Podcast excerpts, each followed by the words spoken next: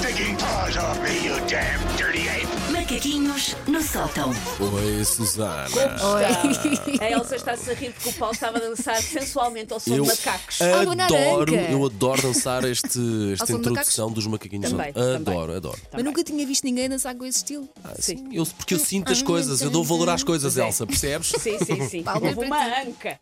E por falar no valor das coisas, eu não sei se vos aconteceu mesmo em pequenitos, mas eu percebo agora que eu em criança tinha uma noção algo deturpada do que é que eram coisas caras. Hum. Havia coisas que eu achava que eram muito caras e que percebo agora que não eram, eram só os meus pais a educar-me para eu não ser uma cri- criança pedinchona. Sim. Porque quem foi criado nos anos 80 foi então educado para não estar sempre a cravar coisas na loja, no supermercado. Hoje estamos a falar das Barbies a propósito, a propósito do aniversário. A Exatamente. quantidade de ouvintes que nos diz que não podia ter uma porque era muito caro, mas Sim, cravavam sim, e de que sim, maneira sim, aos sim, pais. Sim. Ah, e por isso, eu hoje venho falar não de Barbies, mas de algo que para mim também era símbolo de status, símbolo de luxo, símbolo de ter uma herdade na comporta. Já percebi agora, já que era o gelado Vianeta. O gelado Vianeta. Quando quiseres, pedes-me, já sabes. Já tu sei. mandas em mim. Sim, senhor. O, gelado Vianeta era-nos vendido como um luxo. Já vamos daqui a bocado recordar o anúncio. Aquilo era um luxo pegado.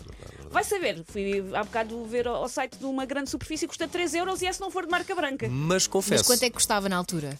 Eu tinha ideia que. eh, não me Não lembro do preço, mas era uma coisa eh, mais cara. Era uma coisa A- a mais. proporção tinha ideia, era- era sim. mais cara, A própria fatia nos restaurantes, tenho ideia que. Lembro-me de ter memória disso que era caro. Que era.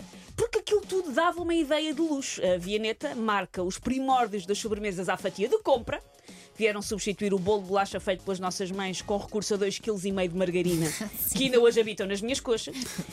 Para quem não sabe o que é uma Vianeta, e se não sabe, é provavelmente um bebê de 6 meses que ainda não fez a introdução alimentar. E mesmo só assim, assim não e mesmo assim, e mesmo assim. A Vianeta é um gelado de nata entre finas camadas de chocolate. E depois quando está Corta bem. a fatia. Quando estão, ba- é, quando estão bem afiadinhos, quando estão bem duras, aquilo a partir. Hum, é bom, de facto é bom. Só que no, anu- no anúncio dos anos 80, mais concretamente de 1987, a Vianeta era descrita como se fosse uma peça de joalharia em exposição no Louvre ou o ramalhete onde moravam os maias do Essa Queiroz. Ora, ouçam então como é que era o anúncio da Vianeta. Olá oferece-lhe uma sensacional sobremesa. Vianeta. Requintado e cremoso gelado entre finas camadas de chocolate, estaladiças, Diquinha. irresistível. Embora às vezes possa criar-lhe um pequeno problema, é que uma só fatia de Vianeta sabe sempre a pouco. Vianeta e Vianeta Chocolate, a sua sobremesa de Natal, da Olá. Olha, tenho que dizer uma coisa. Eu lembro-me disto e lembro-me, é uma das grandes verdades aqui do marketing: é uma fatia nunca é suficiente para a vineta. Tu Pois vais não. lá sempre assim com o quê? Com uma colher, não comes. Não, ou então uma faz fatia. aquela é uma... coisa que é tentar cortar uma, uma fatia quase transparente, uma fatia muito Não, fininha. vais lá com a colher e vais lá tirar as, as partes de chocolate, claramente. Não. E depois quando compra, quando pedes como sobremesa num restaurante, pagas quase metade. Sim, sim, aquilo que seria uma de.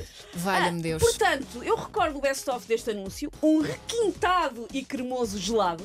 E lá está, eu vi isto na televisão e pensava, nunca na vida vamos ter fumo maneiro para uma vianeta. Nós nem carro temos, como é que vamos ter uma vianeta?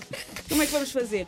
E este ah, som que ouvimos do anúncio acrescenta as respectivas imagens, que era uma mesa de vidro impecável, sem uma dedada, mais tacinhas de sobremesa de pé alto, todas a condizer, não é a minha casa Claro. que é uma taça de cada nação.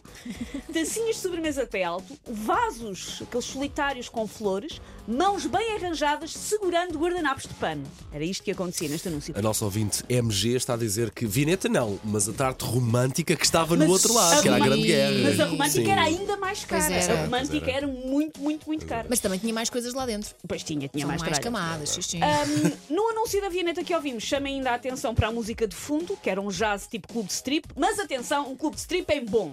Daqueles que não são em casa, têm janelas, pagam a segurança social às funcionárias, sempre com classe. Ora, uns bons 35 anos envolvidos deste anúncio, eu sei agora que a Vianeta não é um símbolo de status supremo. É só uma Vianeta.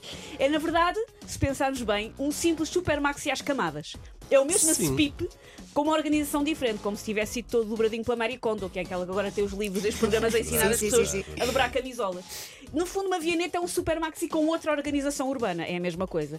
Mas às vezes, é restaurantes de beira de estrada daqueles cheios de caministas a comerem espalhada, que são dos melhores sítios para comer. Quando se vê. Ah, Bem servido, boas quando se vê- doses, boas Quando se doses. vê muitos caministas é porque o restaurante é bom, porque É eles passam bom lá muitas barato. vezes e sabem.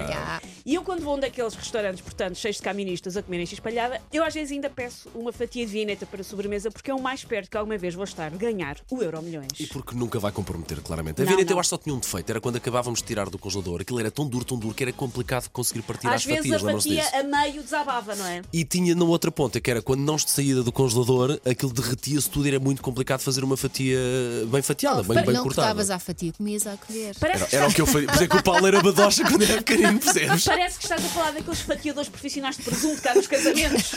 Mas um fatiador profissional de Para. Vianeta é para que ideia vencedora é essa. Take your stinking paws off me, you damn dirty ape! Macaquinhos no sótão. Pá, Estou a imaginar alguém pôr uma, via, uma vianeta a cortar aquilo assim, e depois tira assim a camadinha. Mas olha, de resto, Susana, podes ter aí a tua reforma. Podes é ter aí a tua reforma. Manhãs da M80.